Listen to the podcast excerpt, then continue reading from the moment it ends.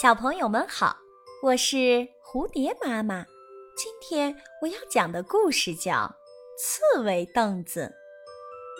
猴子因为头脑机灵，成为了小动物们的头目。但是由于他处事非常任性霸道，大家都对他敢怒不敢言。有一天，猴子想去尖山玩，就想找兔子陪他一起去。可是兔子摇着长耳朵拒绝了，猴子心里觉得很不舒服，于是又去约梨一起去。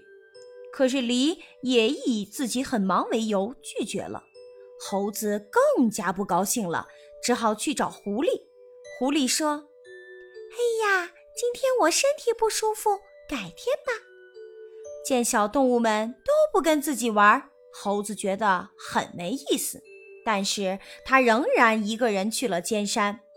爬上尖山，他看到有只刺猬缩成球状在睡午觉，心里的气更是不打一处来，对小刺猬囔囔着说：“哎哎，起来！小头目来了，怎么也不打个招呼啊？”哎呀！吵死了！不要打扰我睡午觉，好不好？啊！小刺猬伸了个懒腰。哎呀，这么小，竟然这么目无尊长！看我不拿你当做我的凳子才怪！猴子看不起刺猬，就坐了下来。